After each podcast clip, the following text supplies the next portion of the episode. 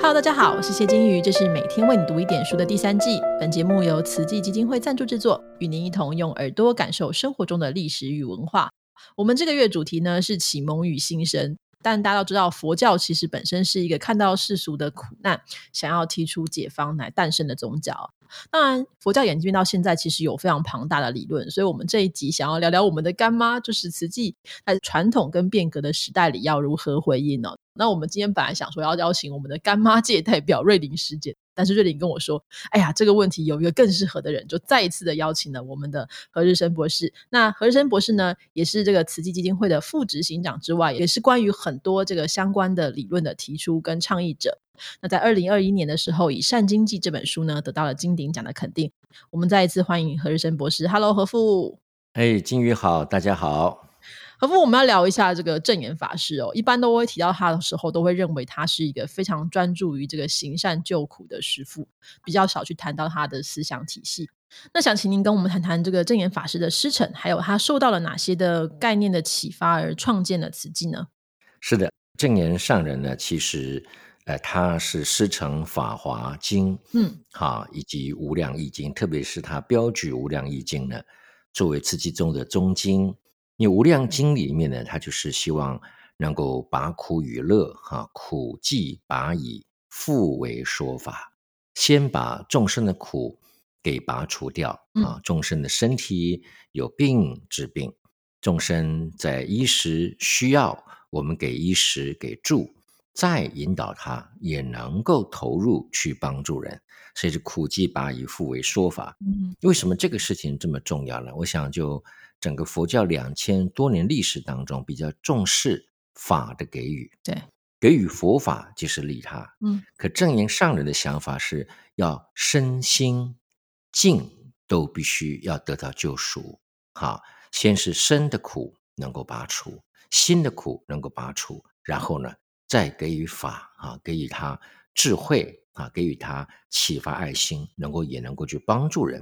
所以他的一句话是说：“我是交富济贫，嗯，然后济贫也交富啊，我记住贫困，叫他富有的心。”对，所以《无量易经》是上人很重要的一个思想的核心。嗯，那么《法华经》也是他一个一直的啊很重要的一个教法。不过，他其实思想体系里面很独特是。他创立的净思法随，对，因为他的经典是行出来的，而他复古了过去佛教在佛陀时代所重视的生活道德实践，而不是求禅定、求往生西方，嗯，往生天堂或净土。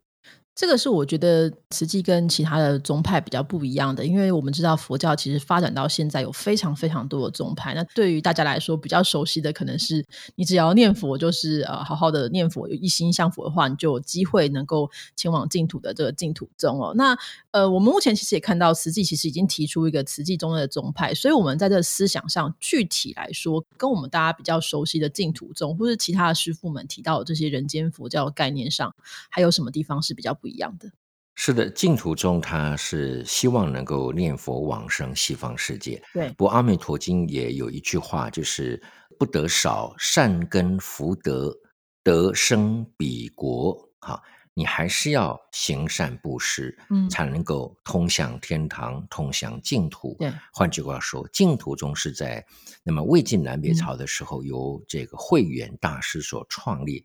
当时你知道，呃，列强啊，这个北方的蛮族啊，都入侵中原，所以那个时候呢，其实整个中国是很大很大的一团混乱啊，应该是五代十国。说对不起，不是魏晋南北朝啊。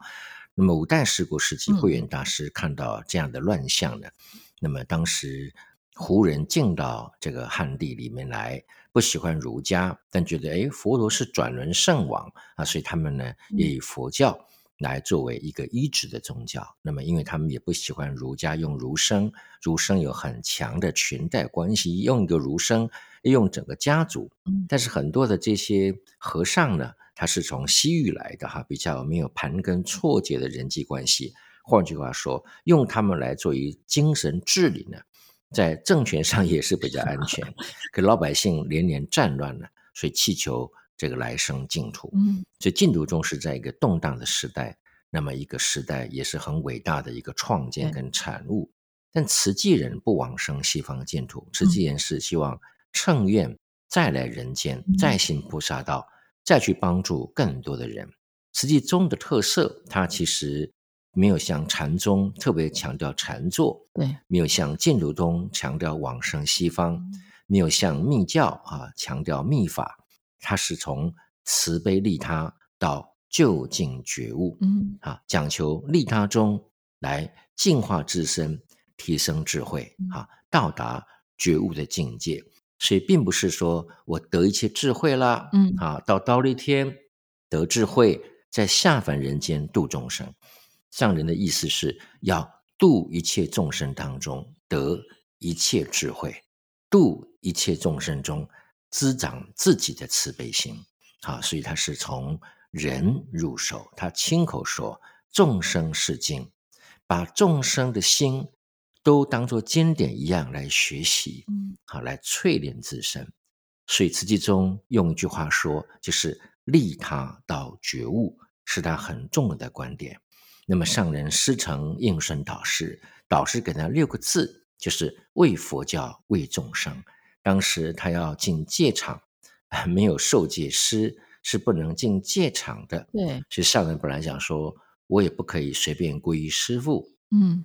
就离开那个戒场呢，那么要去当时的慧日讲堂，请一部《太虚大师全集》。嗯，刚好这个书请到了，下一场大雨呢，他在等雨，那么就看到当时慧日讲堂的住持师父应顺导师远远的在那边，那么他就问旁边的师傅啊，上人旁边的师傅说：“我可不可以皈依应顺法师？”嗯。那那个旁边的师傅说啊，不可能，他已经不收弟子了。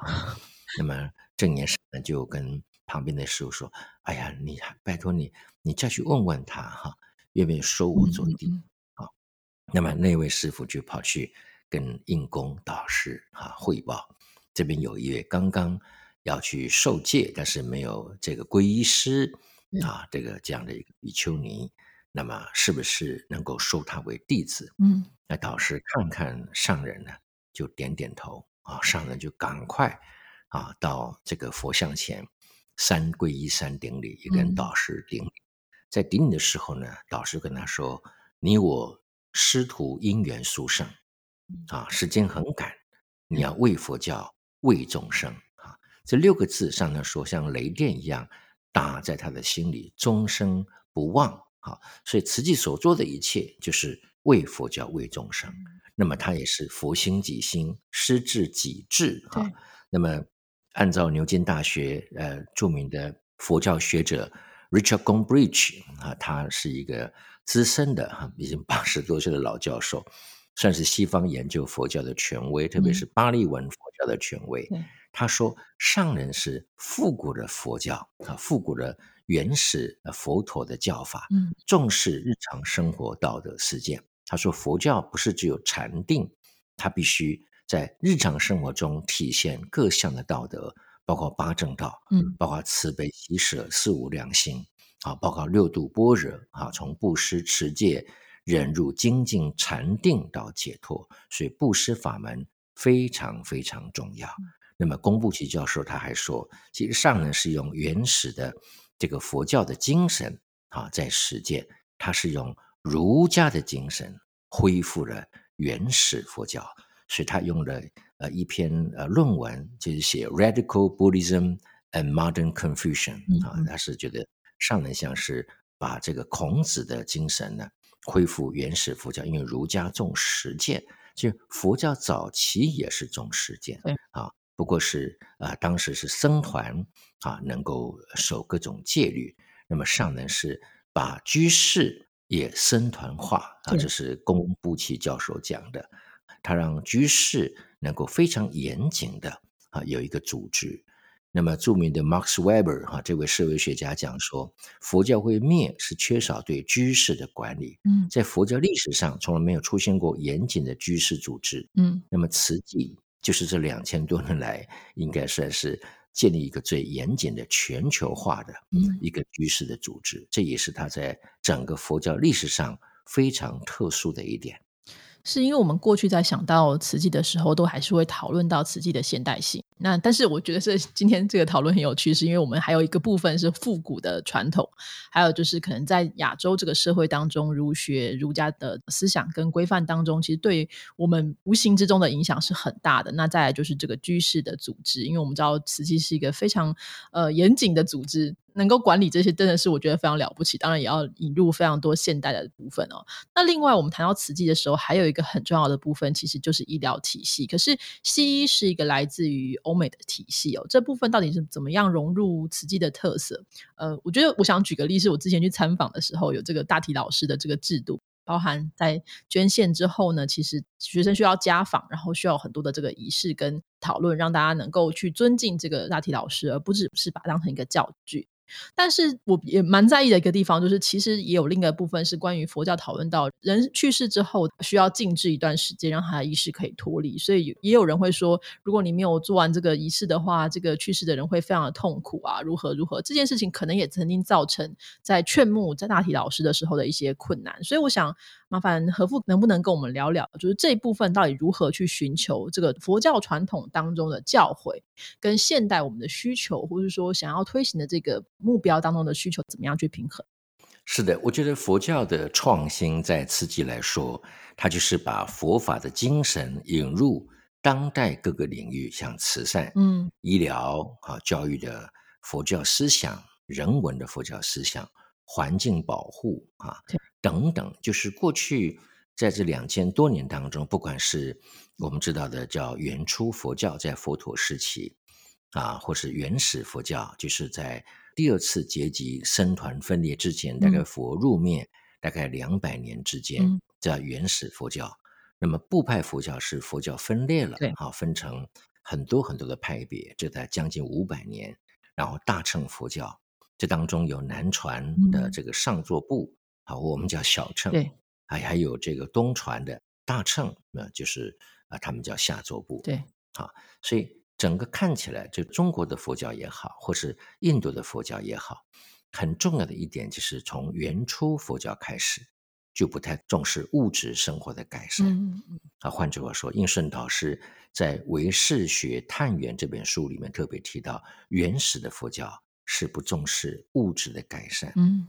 强调你心的净化，给予佛法，而上人他的思维是完全是能够跳脱这样的一个啊偏重啊，他是身心都希望能够关照到。对，所以我刚刚也说过，慈善啊，身心净的圆满具足。嗯，他把佛法放在医疗里面，就是要以病为师，对，视病如亲。嗯，好，教育里面呢，他放进去就希望能够。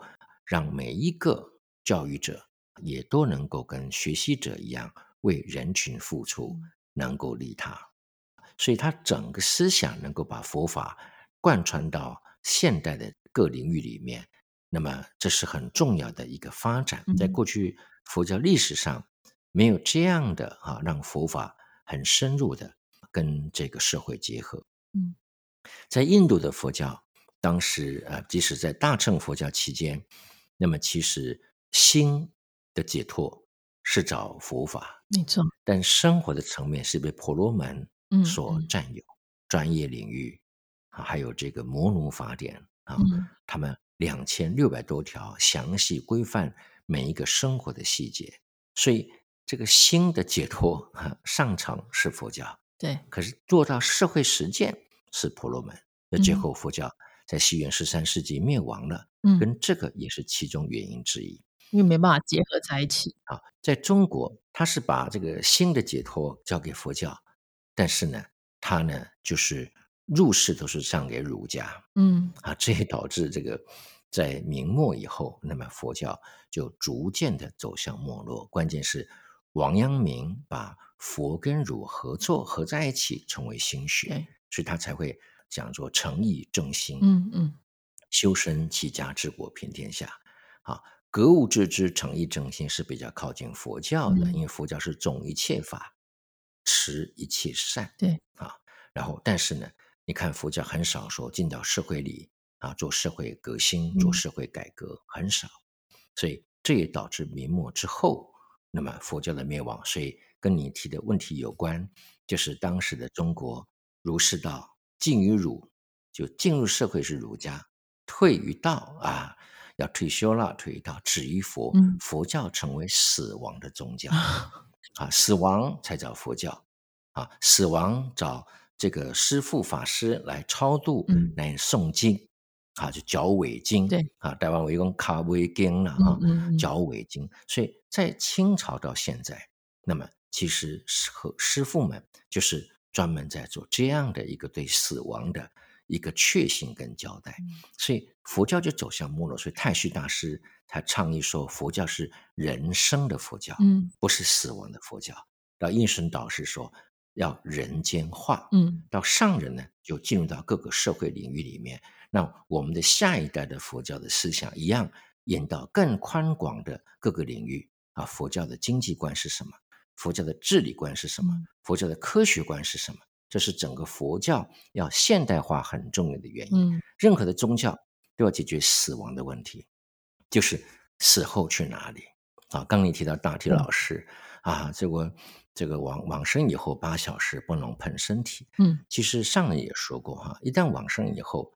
他的意识就脱离身体了，嗯嗯，好，意识本身是没有痛感的哈，特别在第八世，对，阿赖耶一切总是，啊，就是 万般带不去嘛哈，只有业随身，就菩萨来说，只有愿随身，哈，愿我的愿力没有轮回强迫再来，而是我自愿再回到人间，嗯，所以其实。我们打破这样的迷思。其实过去的佛教里面难免混合着很多这种神庙的一些思想。对，那么婆罗门过去也是神庙的思想、咒语、法术。嗯，佛陀代表是当时两千六百年前一个理性化的印度社会的诞生。嗯，他去除婆罗门教的这些法术啊、神秘主义仪式，而是以道德实践，从自身的断欲开始清净。嗯。啊，修得一切智啊，所以佛教本身是很理性的宗教。嗯，所以在这个角度来看，其实人的意识啊，能够生生世世的存在。但是呢，其实大体老师所体现就是一种永生。为什么呢？他的身体在他死后还在教育人。对，好说此生非我有，用情在人间。嗯，一个人在过世之前含着爱。他的心是很平静的，嗯，好，他知道他还可以再帮助好多的学生，啊，这是现世间的永生。再来，他最后一念也是爱，要前往下一生，去继续造福人群，这是一种出世间的永恒，嗯，好，所以我觉得这个是一个很通透的一种智慧，哈。虽然来生我们都看不到，不过你可以在很多很多的故事里面。啊，很多很多的这些觉者的身上，那么看到生生世世，那么的确呢，不同的人啊，在不同的地方、不同的时间呢，又在付出。所以，呃，有些时候我们看到这个人很有缘啊，有时候看到那个人就非常不喜欢啊，这个当中呢，应该都还是有生生世世的这个不同的因缘，这也是一个佛教的思想。嗯，所以总结来说，我认为。两个提问同时啊来做我的分享，就是佛教在实际以及在未来都要更好的跟社会各领域来结合啊，用佛教的思想来诠释当代的社会。这个在基督世界里是非常非常普遍的，他们的法律、政治、思想都是来自于基督。没错，即便在穆斯林在第九世纪。建立了大量的天文科学、医学啊、建筑学各个方面领域，无不深入，无不去论述，无不去建立。那么佛法过去就解脱到，并没有给现实世间一种 guideline，嗯，所以导致佛法的一个衰落。虽然佛法非常好，非常圆融，可是它没用在世间，这是世间事。那么出世间事呢？怎么解决死亡问题呢？我们上人强调的是说。你要乘愿再来啊！你不是不甘愿要轮回的啊！落在哪儿不知道，是不是回到人道，还是到天道，还是到畜生道啊？这个不知道。但是有修行的人是菩萨道，他能乘愿再回到人间，再救人。他说，美国人、美国慈济人海地有灾难了，他去海地。海地那地方很乱，嗯治安不好，疾病丛生。你看他在天堂里，就他去海地，对，可是他还可以回去啊，就像菩萨一样来去自如。菩萨来到这个娑婆世间，五浊恶世，嗯他还可以离开，他医院里还可以再来啊，一样的道理。他做一个很实际的一个比喻来告诉你，那么下一生就是这样，就是你过得很幸福，可是你可以到娑婆世界以愿力再回到这个人间来度人。那这给慈济人嗯无穷的鼓舞哈、不只是今生今世，而是生生世世呢，要行菩萨道，嗯要利他度己，要慈悲利他到究竟觉悟。这整个实际的思想体系大概是这样子。我觉得何父提到的部分还蛮有趣的。我其实，在一边在听，一边脑子里在想，有转很多的一些思绪哦。一方面是说，我觉得从慈济的目前的发展跟未来的整个组织的状况的话，看起来其实确实是会影响整个世界，不只是台湾的，不只是亚洲，影响世界会非常的巨大。那另一方面，其实也提出了很多强而有力的呼吁，还有很多的行动啊。但我们还是要说，就是说行善救苦这件事情，当然大家都不会去反对，可是也有很多人已经在做，就是不同的组织。那对于慈济来说，如果你们要讨论的是对外面就是不非慈济的人来说，为什么我们还是需要行善？因为这是一个。不能说掠夺啦，就是说这是一个现代的社会，我们很常常讨论到资本主义到底发展会到什么程度，或者说我们整个世界正在全球化过程当中，应该说就是弱肉强食嘛，社会达尔文主义这些事情，很多时候我们其实在教的，就是社会上在教大家是如何怎么样才可以不吃亏。可是实际要推行的完全是一个跟这个社会是相反的，所以我想请问，就是何父，在您研究善经济跟研究慈济的过程当中，您认为善这件事情在现在的社会里面有什么样的意义？就善让人家度过苦难，善给生命嗯带来丰富的价值跟意义，甚至带来很深的一种喜悦。各种的难关都是靠善来度过，这是一种很重要的一个力量。那么另外一个就是说我生活还可以，嗯，我也是呃健健康康，我没有什么重大的不幸。可是行善会给你生命增加很多的意义跟价值。嗯今天我们才跟这个上人报告一个故事，一位姓张的女士，六十二岁，她种菜，去以前是卖菜，现在是不需要钱了。她种菜卖菜，那么募到的款项捐慈济，还捐很多慈济的机构，其他的慈善机构。嗯她说以前是为工作而生活，而而赚钱，我现在是为了行善而赚钱。所以善带给你的喜悦是无可替代。很多企业家进到慈济来，做的那么开心，他们不是沽名钓誉，他们就是找到内心那个真正价值的欢喜啊！其实每一个人心中都有爱有善，嗯是嗯没有被启发。我也看过那个要自杀的人，因为感情的婚变要自杀的人，后来上人要他到医院去帮助病人，二十年下来，他从来没有离开医院。以前老要一个人爱他，他是一个爱的一个贫乏者。嗯等他去帮助人的时候，他说：“哎我是一个富含爱的人，我干嘛以前都要一个人来爱我？他不爱我，我就欲生欲死啊！嗯所以每个人心中都有很强大的善跟爱的能量，只是没有被发掘啊，就是挖掘我们心中无量的爱的泉源跟善的泉源。因为佛教讲众生本自佛性，嗯真如本性，本自具足，无需他求。所以你在付出那一刻，知道自己是富有的，知道自己的心灵是丰富的，知道自己是饱含爱的。就在付出那一刻，你才知道自己是一个充满爱的人，嗯而那个爱带给你无比的喜悦。所以我听起来就是用一个比较现代的方式比喻，就是可能在这个某一个云端上面 有一个爱的那个那个资源库，但是我们每个人其实是需要把那个 download 对，我们其实需要把那个闸门给打开，然后让这个爱可以涌流出来。因为那可能，如果你说我我一个人的话，你就会算算看我的存折里面有多少钱，然后我家里面有几口人，我要留多少钱给我自己才够用。但如果你可以把那个闸门打开，可能讲到哦，反正大家都会一起的话，那我们就会有更大的这个心愿、更大的力气去做。那也有人可能觉得说，哎，我就没有那么多钱啊，那是你不一定要出钱嘛，你可以出力，你可以出人或者出其他的方式，那都可以达到这样的目的。所以这是我觉得善这件事情蛮有趣的地方，就是如果我们都是只是靠着榨取跟要求别人少吃一点，然后让我自己可以多吃一点话，这个社会其实确实是会非常的辛苦的。那这当然也是我觉得慈济在台湾还有亚洲或者是还有世界啊当中非常重要的一个作用。那这也是我觉得启蒙与新生这一集呢，我们其实需要讨论就关于思想的部分，因为毕竟这是所有的活行动都跟你思想的根源是有绝对性的关系哈。那何父，你可以帮我们推荐几本书呢？如果说大家想要想要了解更多关于这些，不管是佛法也好，不管是思想或是行善的部分，想要了解的话，你可不可以推荐几本书给我们？